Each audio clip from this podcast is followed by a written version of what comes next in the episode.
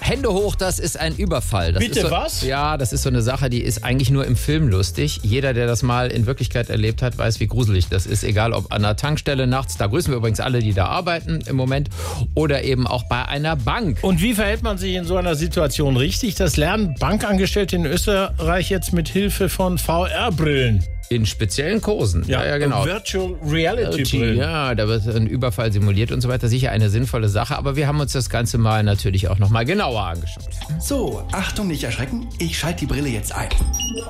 Ja, mein Gott, wie realistisch. Toll. Ich bin hier im VR-Brillen-Schulungscenter der österreichischen Sparkasse. Bei mir ist der Kursleiter Michael Pichler. Herr Pichler, wie funktioniert das hier genau?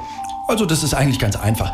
Wir setzen den Bankangestellten eine Virtual Reality Brille auf und trainieren dann das Verhalten in Extremsituationen. Aha. Wir fangen ganz einfach an. Herr Fichtner, bitte beruhigen Sie sich. Keine Tische werfen, bitte. Was ist das jetzt für ein Szenario? Das ist ein wütender Kunde in der Filiale. Es tut uns leid, dass Sie verärgert sind. Möchten Sie vielleicht einen Kaffee? Wow. Ja, das hat er sehr gut gelöst. Dann starten wir jetzt mit dem nächsten Szenario. Bitte nehmen Sie die Waffe herunter. Nein, ich kann Ihnen nicht die gewünschte Summe ausbezahlen. Ich muss Sie bitten, die Bank zu verlassen. Erstaunlich, wie ruhig er da bleibt. So, und jetzt das letzte Szenario. Um Gottes Willen, was wollt ihr alle hier? Bitte geht's weg und lasst mich in Ruhe. Ihr seid viel zu viele.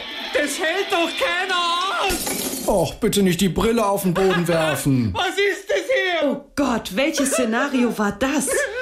Weltspartag.